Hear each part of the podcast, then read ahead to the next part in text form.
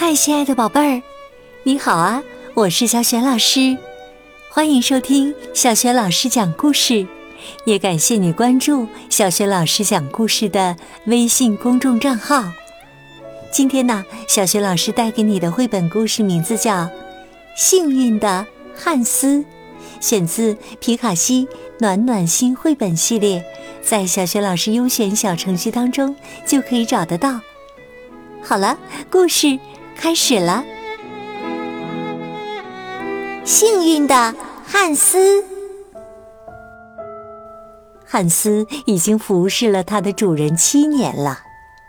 这一天呢，他向主人请辞：“尊敬的主人，我的工期到了，我想回家乡照顾我的母亲，请您把我的工钱付给我吧。”主人说。你跟在我身边的这些年呐，一直忠心耿耿的，该得到应有的报酬啊。于是啊，他给了汉斯一块闪闪发光的金子。汉斯把金子小心翼翼的包在包裹里，背在背上，踏上了回家的路。走着走着，汉斯迎面遇到了一名骑手。哦。汉斯大声赞叹道：“好一匹骏马呀！”骑手停下来问道：“哎呦，你怎么还在用腿走路啊？”汉斯回答说：“没办法，我得赶快把这块金子扛回家才行啊！哎呀，这金子太重了，压得我肩膀生疼的。”骑手建议说：“那咱俩可以交换呐，我把我的骏马给你。”你呢？把那块金子给我就好啦。嗯，好主意。汉斯答应了，于是把金子递给了骑手。骑手翻身下马，接过了金子，把汉斯扶上马背，还不忘嘱咐几句：“如果你想让马儿快跑，就用舌头发出咂咂声，再喊驾驾就好了。”汉斯骑在马背上，打心眼里高兴。不一会儿，他就试着用骑手教的方法喊了起来：“叫叫！”马儿狂跑了起来，汉斯被甩了出去，摔进了沟里。幸好，这时啊，有一个农夫牵着牛从旁边经过，他拦下了汉斯的马。汉斯挣扎着从沟里爬出来，对农夫抱怨说：“哎呦，这骑马可真是一项高难度的活动啊！还是您的奶牛好啊，会乖顺的跟着主人走，还能为您提供牛奶、黄油和奶酪。真希望有一头这样的奶牛啊！”农夫赶忙说：“行啊。”我可以用我的奶牛交换你的马。汉斯也赞同农夫的提议，于是啊，农夫骑上马，匆忙的离开了。汉斯呢，一边赶着奶牛，一边快乐的想：以后如果我饿了，只要有一片面包，就能配着奶酪和黄油饱餐一顿；渴了，还有牛奶喝。哎呦天哪！世界上再没有比什么比这更能让我满足的了。中午是一天中最热的时候，令人窒息的燥热让汉斯感到口干舌燥。他想：现在我的奶牛终于可以派上用场了。可是啊，无论他怎么拼命挤，都挤不出一滴牛奶。由于汉斯根本不知道怎么挤奶，他的笨拙惹怒了奶牛。这头大家伙终于不耐烦了，他抬起后蹄，飞起一脚将汉斯踢倒在地。幸运的是，此时正好一个屠夫牵着一头小猪从旁边经过，他忍不住取笑汉斯。这头奶牛也太老了，看来只能宰了吃肉喽。哎呀，谁知道呢？汉斯叹着气，闷闷不乐的。可是，可是我一点也不喜欢牛肉，它嚼起来又干又硬，不像猪。哎呀，要是我有一头猪就好了。我想，我可以用我的猪换你的牛啊！一旁的屠夫提议说。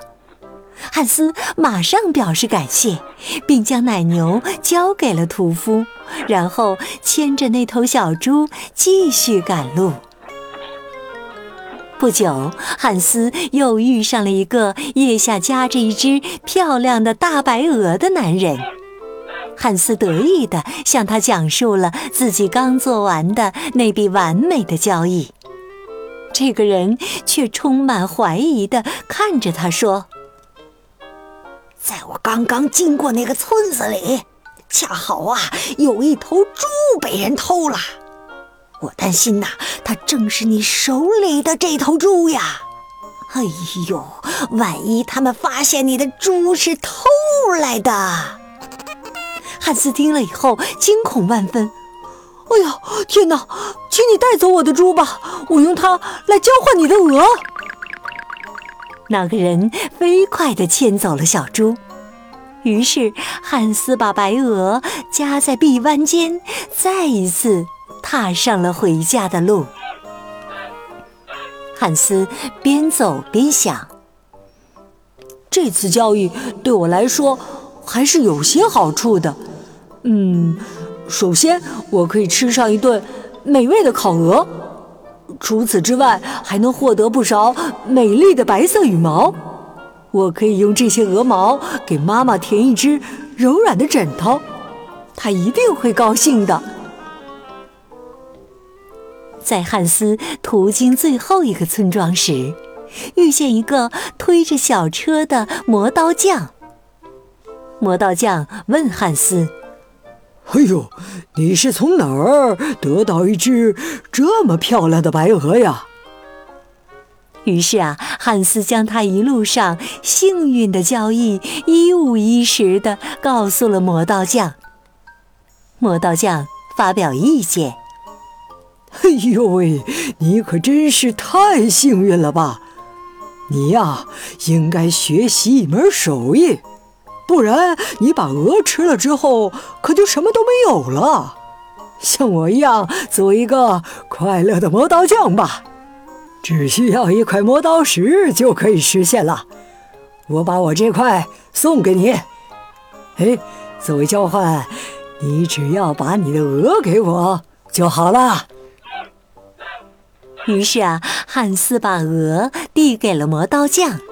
又兴高采烈地从他手中接过了磨刀石。然而这次啊，汉斯却感觉非常疲惫，因为磨刀石的重量压得他喘不过气来。他走到一口水井旁，想喝一口凉爽的水来提提神。于是他把磨刀石放在井沿上，准备去打水。一不小心，他的胳膊肘碰到了磨刀石，磨刀石扑通一声掉进了井里。汉斯高兴的一边手舞足蹈，一边感谢上天：“哎呀，真是感谢上天呐！感谢上天，感谢上天呐！”他呀，终于从这块沉重的大家伙当中解脱了出来了。带着愉悦的心情和从未有过的自由，汉斯再一次奔跑了起来。他回到了家，依偎在妈妈的身旁。